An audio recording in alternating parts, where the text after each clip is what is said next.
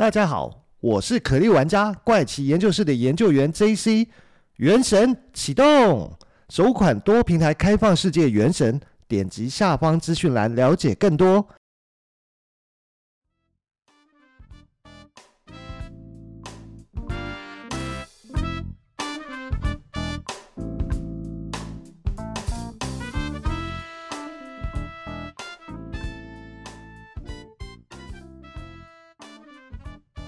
嗨，大家好，欢迎收听怪奇研究室，我是研究员 JC。那在本集的节目开始之前呢，还是要请各位听众来帮帮忙啊。就是如果你也喜欢收听怪奇研究室的节目啊，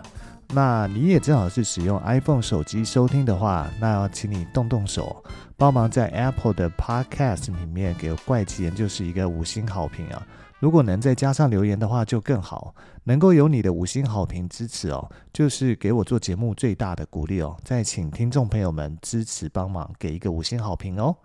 大家这周过得好吗？研究员在前两周啊，做了一趟东京的旅游哦。这一趟的旅游呢，如果说是有看我的 Instagram 现实动态，应该就有发现哦。不过这一次呢，是时隔三年的旅行活动，我在东京待了一周的时间，去的地方呢，都是很多观光客会去的热门景点啊，像是涩谷、原宿、表参道、南青山、新宿、池袋、晴空塔、景密町。东京车站、银座，还甚至跑去了伊予电厂、奥莱、人野八海、河口湖跟富士山等等啊。那三年前最后一次去的旅游城市，正好就是东京，所以在三年后呢，第一次的旅游计划也就故意选择再去东京哦。那这一次到了东京，果然一切都还是那么的熟悉哦。不过也惊讶，这座城市也是不停的在做变化，尤其是去到涩谷是最有感觉的哦。下次在涩谷能去的新地标就有宫下公园哦，还有宫下公园一楼还有一个涩谷横丁可以吃吃喝喝啊。另外就是往宫下公园的左边哦，还有涩谷巴尔可。那涩谷站一出来，左右还各有一个商场哦。左边的像是 Shibuya Scramble Square，那就是有 Shibuya Sky 的那个商场，还有右边呢，则是 Shibuya Hikari。哎。那这两座商场呢，其实都还蛮好逛的哦。而且就在这个月呢，就是四月啊。新宿还新开了东极歌舞伎町 Tower，这是一栋有两百二十五公尺高啊，地上四十八层、地下五层的复合性大楼，里面有饭店、剧场、电影院、餐厅等等设施哦。而这栋建筑呢，更是找来被伊东丰雄称赞为日本最有能量的新锐建筑师啊，永山柚子操刀啊，企图打造歌舞伎町的一个新地标。不过，我在离开东京前，这座歌舞伎町塔还没有开放营业哦，所以之后如果有去东京旅游的朋友们，不妨去看看哦。那此外，东京在今年秋天哦，还会在日本第一高楼，就是麻布台之丘啊，开幕由奢华酒店品牌安曼酒店所打造的子品牌啊，叫做 Juno Tokyo。那它所处的位置啊，将会跟东京铁塔相望哦。不过，如果是想要入住 Juno Tokyo 的话，荷包相信可能会大伤哦。但是 Juno Tokyo 里面的六家特色餐厅哦，包括一家甜点店，然后意大利餐厅，还有一间日式无菜单的寿司料理，还有开放式厨房的烧烤餐厅，跟一家提供四人包厢的粤菜餐厅哦。那如果不想要住一晚让荷包元气大伤的话，也可以考虑来这边吃顿饭，走一走看看吧。总结这次的东京之旅哦，不小心买了不少的衣服、鞋子啊，也不小心去了。呃，很多想去的咖啡店跟小店了，也吃了不少的生鱼片、寿司、拉面跟日式烧烤啊，甚至还买了很多的日本零食哦，像是什么 New York Perfect Cheese 等等这些回来哦，完全是满足了这一次自己想要吃吃喝喝还有买的念头哦。讲完这一次的日本旅游体验啊，就要来开始讲本季的故事哦。既然一开始讲到日本哦，相信大家就猜到，那我这一次要讲的就是跟日本有关的故事啊。正好也呼应有最近有一位听众朋友留言表示，希望听到更多我们附近地区的奇案的一个愿望。那么今天就要来跟大家分享的是发生在二零零九年日本的一起离奇凶残杀人事件哦。这是一起发生在日本岛根县滨田市哦，相信这座城市大部分的听众朋友第一次听到啊，应该都跟我一样非常的陌生哦。岛根县呢，位于日本的山阴啊，所谓的山阴呢，是日本的地理区划之一哦，它泛指本州西部面向日本海一侧的地区哦。山阴、山阳地区等等是由鸟取县、岛根县、山口县、广岛县跟冈山县等五个县所组成的，这里也是日本的神话之乡哦。不过岛根县呢，也是日本人口外移最严重的地区之一啊。来到二零二零年的统计啊，人口只剩下六十六万哦，而全日本只有四十七个县，那岛根县的人口数哦排名在第四十六哦，这样你就可以想象得出来，这里人口是有多稀少啊。然而就在一个这样人口稀少的地方，还是日本古文化发源之地哦，有着相传存在已经超过两千六百年的出云大社，以及现存天守阁之一的松江城，还有身为世界文化遗产的石见银山等等哦。这一天呢，是二零零九年的十月二十六号。那天晚上呢，一名年仅十九岁的岛根县大学一年级女学生，叫做平冈都，在晚上九点打工结束之后，准备从打工的冰淇淋店返回学校宿舍。不过，因为平时哦，常陪自己一起走路回去的同事刚离职。如果走那一条平常自己回去宿舍的路线哦，相对这条路又小又荒凉，而且沿途又暗，没什么路灯，自己一个人晚上走那条路哦，觉得会比较害怕，也觉得比较危险，所以平冈都决定稍微绕个远路啊，走一条相对明亮又安全的路线回家。于是平冈都决定先走到滨田市区的车站，再搭巴士回学校。乍听之下，这是一条比较安全的回宿舍路线哦。于是平冈都就拿着店里的垃圾，关上店门就出发回宿舍了。可是让所有人没有想到的是，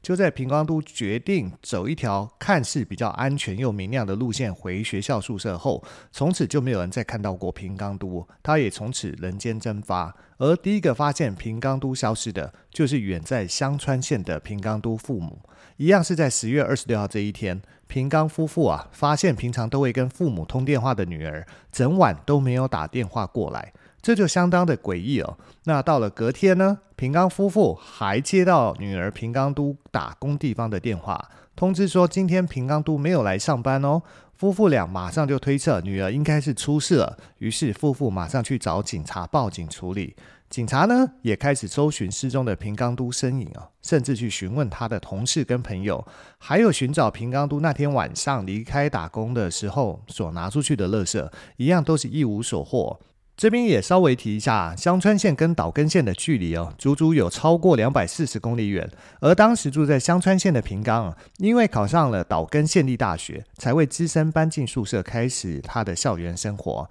平冈都呢，平常也只会在学校跟打工的冰淇淋店来回而已。因为他的学业成绩优秀，他甚至还打算未来要出国进修哦。那一天，平冈一如往常在下课后来到冰淇淋店打工哦。下班的时候已经是晚上九点多，却在回到学校的路上遭遇不测。后来警方调查，在一个街上的监视器啊，找到平冈留下的最后身影啊。根据平冈的朋友表示，哦，由于觉得下班回家的路途太危险了，他本来已经找好了下一个工作，他就是预计在二十八号辞掉冰淇淋店的打工，改去薪水较高的居酒屋上班了，好分担家计啊。只是没想到在这之前呢，他竟然就遇害了。而自二零零九年十月底平冈都失踪后，警方就开始盘查询问他身边的朋友、同学，还有师长等相关人员，都想了解平冈都是不是曾经跟谁有结怨呢？还是任何与他失踪有关的可能吗？然而身边的人对他的看法都相当的一致哦，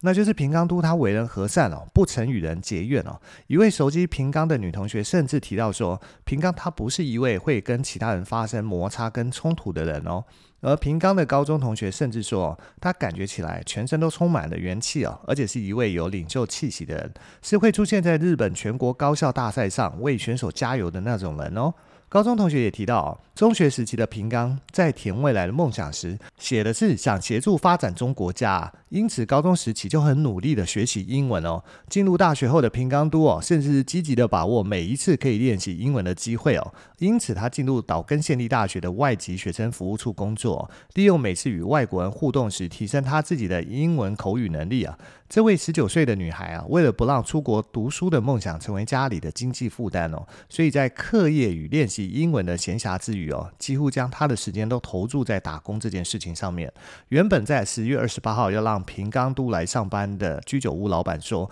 他看起来就很干练哦，肯定能够把工作做得很好啊，并想起平冈都当时告诉他，来找工作的目的是为了减轻父母的负担哦。那有鉴于平冈都是这样一个生活单纯、个性阳光的人，还有身边的人对于她的观感也都相当良好的一位女孩哦，警方只好将侦查方向锁定在案发现场收集到的证据哦，而不是朝向与人结怨的方向来进行侦查。那就在受理平冈夫妇的报案四天后呢，警方开始搜查平冈都的下落。没想到，就在平冈都失踪的九天后，也就是二零零九年的十一月六号，在广岛县北广岛町卧龙山崖下，一位上山来采蘑菇的民众，在这里竟然发现了一位女性的头颅啊，吓得他赶紧报警。而在接下来的几天呢，在事发地点附近陆续发现其他被分尸的腿、脚踝以及指甲等身体部位啊，残忍的杀人分尸行径哦，让平冈夫妇期待女儿平安归来的希望破灭哦。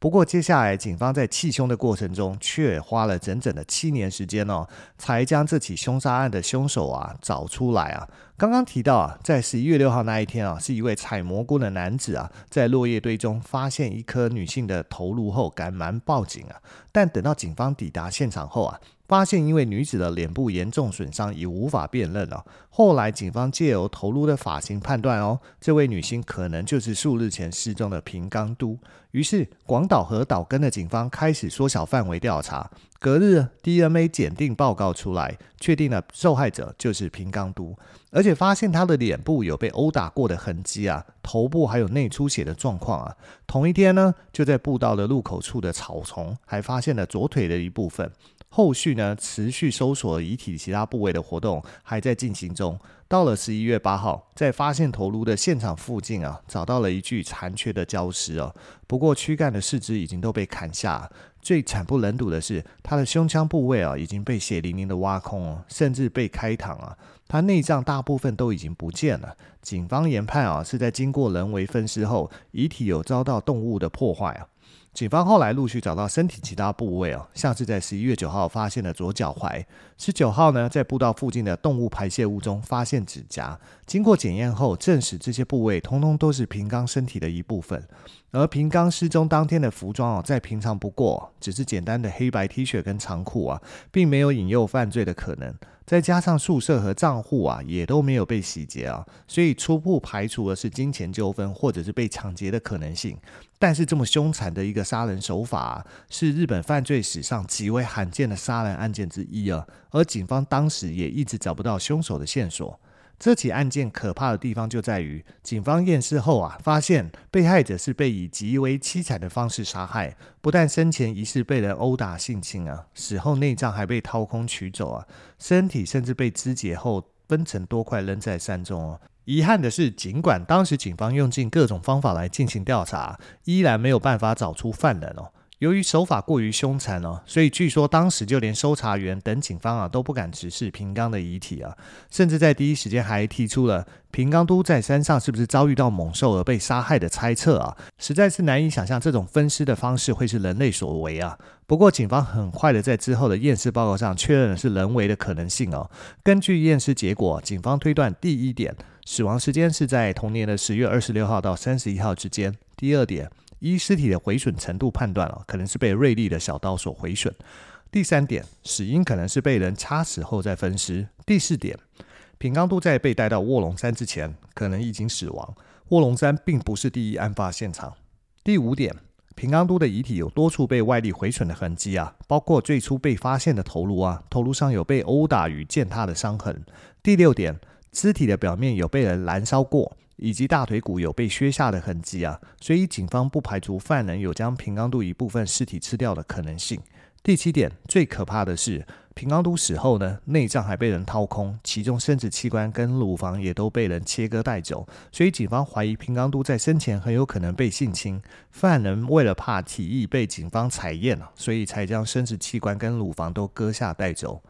由于这起凶杀案件过于骇人，而且涉及了广岛跟岛根两个县市啊，所以警方几乎是竭尽所能的去调查。平冈都打工的地方是当地的一家购物中心啊。根据购物中心的监视器画面拍到的身影啊，十月二十六号当天晚上大概九点十五分左右，拍到了平冈都的身影。当时的他就是穿着黑白相间的衣服啊，以及黑色的鞋子，手拿着垃圾袋，看起来正准备要从冰淇淋店回去啊。因为平冈都的宿舍离打工的地方啊只有四百五十公尺啊，所以警方推测他是走路回去。可是警方调阅平常平冈都走路回家的那条路哦，发现监视器画面完全都没有拍到他的身影。根据同事的说法，那条回去的路啊，晚上几乎都很暗，路灯也很少。周围的居民也都认为这里十分的危险，所以平常很少走这条路。不过平冈都是用走路的方式回去啊，所以警方推测，在这短短的四百五十公尺内啊，平冈都可能卷入了什么麻烦，只是监视器没有拍到而已。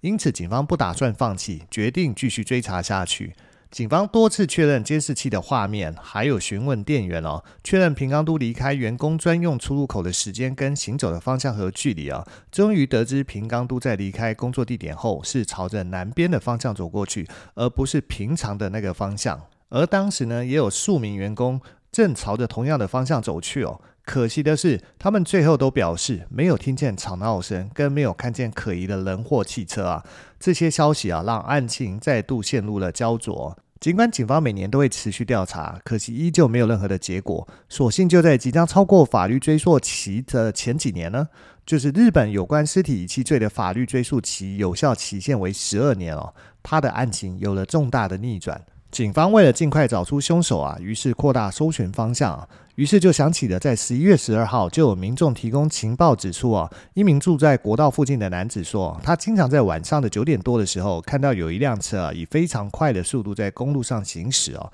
但是平冈都失踪以后，他就再也没看到这辆车。警方就依此情报啊，调阅抛尸路线上的国道汽车自动识别系统的数据，寻找频繁经过这条路线的可疑车辆。但是最后这条方向的调查也不了了之啊。于是，警方又将搜证矛头啊指向死者回家路线以及弃尸路线上的车辆情报啊，甚至死者的分尸惨状啊，推测得出啊，凶器为小型刀刃啊，以及凶手残忍的个性啊。警方盘查在案发前曾经购买过小型刀刃，甚至是租借过含有虐杀人类画面的影片的人啊，甚至搜查了卧龙山周围的空屋啊，找寻凶手实施分尸的真正现场。然而，在这样的搜寻之下，截至二零一零年的九月底为止啊，至少投入了六万名搜查员，并且开出了三百万元的搜查特别情报奖金啊，鼓励县民哦提供情报寄到联合搜查总部的情报啊，那也超过了一千六百九十件。不过当中呢，似乎仅有部分的情报跟本案相关啊，像是有一条是有辆奇怪的车啊，在事发前曾经多次的开往卧龙山的公路啊。那在距离学校宿舍的五百公尺的道路旁，那后来发现了死者的左脚球鞋。当时现场还停有一辆有保险杆的四驱车啊。现场附近有人目击到一辆可疑的黑色货车，还有在死者的工作场所附近停着一辆可疑的白色轿车等等这些情报。可是警方基于犯人可能在滨田市的影片出租店租借，或者是拖延归还暴力影片。还有就是购买小型刀刃的推测啊，找到一些可疑人士啊，最后都是因为没有任何涉及本案的证据啊，将他们无罪释放哦。警方透过当下对凶手所持有的有限证据啊，警方请了犯罪心理学家对凶手做了所谓的侧写啊。关西大学犯罪心理教授童正生信认为啊。因为平冈的尸体是在距离学校宿舍二十五公里远的山区被发现了，凶手应该是跟平冈不熟或者是关系疏远的人，杀人的目的很有可能是为了猥亵平冈啊。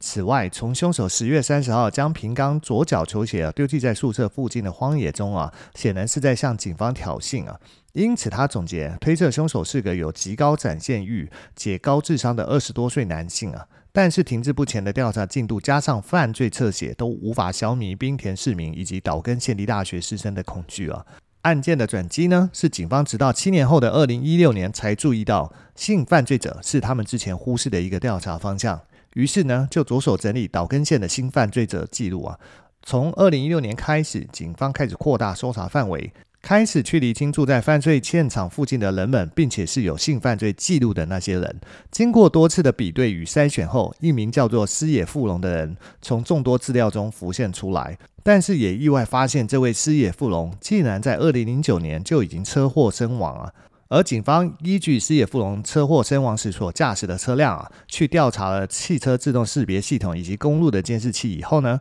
发现这辆车确实于二零零九年十月二十六号当天晚上到隔天凌晨哦，有行经尸体被发现处附近的公路。只是因为警方并未查出师野的前科哦，所以在当初呢，并没有把它列入调查范围哦。不过，依照档案的记录啊，西野富隆在案发时是住在滨田市旁边的益田市哦，当时年仅三十三岁。二零零四年呢，还曾因为三起在东京三滨区还有福冈两地的袭击女性事件哦，被判刑，并且入监服刑达三年六个月。在二零零九年出狱后，回到老家益田市哦。担任太阳能板的业务啊，并在十一月六号啊，平冈都的尸体被发现后出现怪异的行为。两天后呢，也就是同年的十一月八号，因为车祸而死亡。而师野富隆当时就职于山口县下关市的住宅设备公司，并在案发现场附近的太阳能板店工作啊，担任业务员。然后据关系人描述啊，师野富隆长相俊美，平时待人有礼啊，学生时期认真学习，成绩也很不错。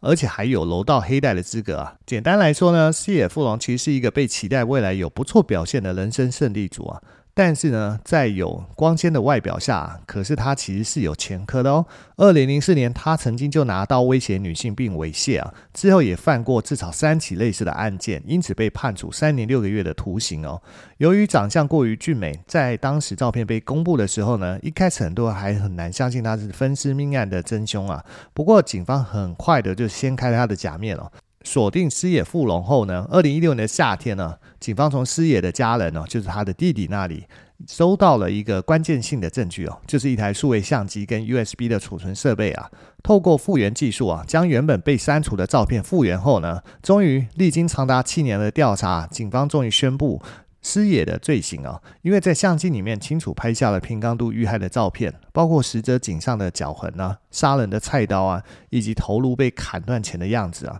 同时，相片中的犯罪地点哦，都是在师野富隆的自宅啊。那也确定了他的犯案地点就是在自宅的浴室。由于相关的照片多达五十七张啊，警方怀疑师野富隆是边肢解平冈都边将犯罪过程拍下来的。最后，警方推测犯罪的流程呢，应该是十月二十六号，师野先绑架了刚结束工作的平冈啊，之后带到家中的浴室绞杀，并用菜刀将尸体肢解，最后再再往卧龙山丢弃并烧毁尸体，来试图掩盖他的罪行。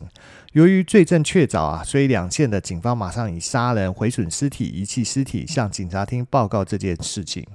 可是法院最后判处师野富隆不起诉处分哦，原因是因为师野富隆这个人他早因为车祸事故而过世哦。那时间再回到二零零九年，当时的师野富隆刚服完猥亵案件的徒刑哦。出狱后的他呢，进入了住宅设备公司，并开始在益田市从事太阳能板的营业哦。但是他的工作态度表现良好啊，营业成绩也很好。只是据说那时候的他啊，心里依旧有着想犯罪的躁动啊。根据日本媒体的报道啊，平冈都失踪的那段期间哦，师野富隆突然以无法好好服务客人，所以希望能够调离当地公司为由，向社长申请调职啊。十一月六号发现头颅的新闻播出后，他更以要回老家扫墓啊，所以希望能请两天假等理由向社长请假。十一月八号啊，因为警方陆续在卧龙山发现了没有市值的躯体啊，所以大家当天都在关注这起分尸案的进度啊。因此当天像是有一些小事故啊，像是汽车自燃的案件就被大家忽视了。就是是这一则岛根县通往山口县的高速公路，今天发生了一场交通事故啊。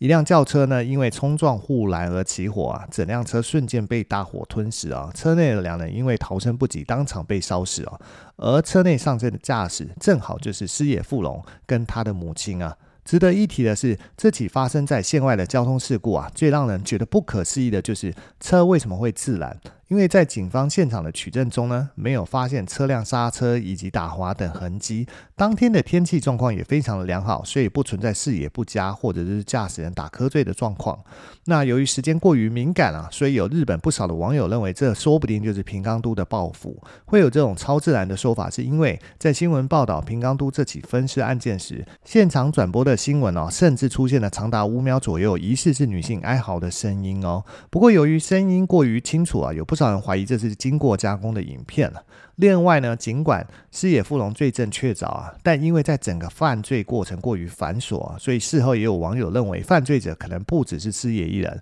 说不定他背后还有更大的阴谋，像是涉及人体器官买卖等等的犯罪组织嘛。不过无论是被害人还是加害人，当事者都已经过世了，所以真正的真相到底是如何呢？最终也没有人可以知道啊。不过为了不让世人淡忘这起残酷的案件啊，现在滨田市哦已经将十月二十六号定为生命与安全安心日啊。每年这一天呢，都会举办安全讲座啊，以及平冈都的追悼会哦。不过在最后，大家可能会好奇啊，到底是什么原因将师野富隆变成一位心理变态又残忍的杀人犯呢？由于当事人在二零零九年案发后也已经死亡，所以真实原因相信没有人能知道啊。但也许我们可以从他的成长过程资料中呢，找到一点蛛丝马迹啊。关于师野呢，他们一家从祖父啊就开始在下关市经营米店了。不过因为很难只靠米店的生意来养家啊，所以师野的母亲呢也从事洗衣服务的工作啊。那师野其实还有一位弟弟啊，所以他是从小在四口之家成长啊。不过师野的成绩很好，在社团的表现也十分亮眼。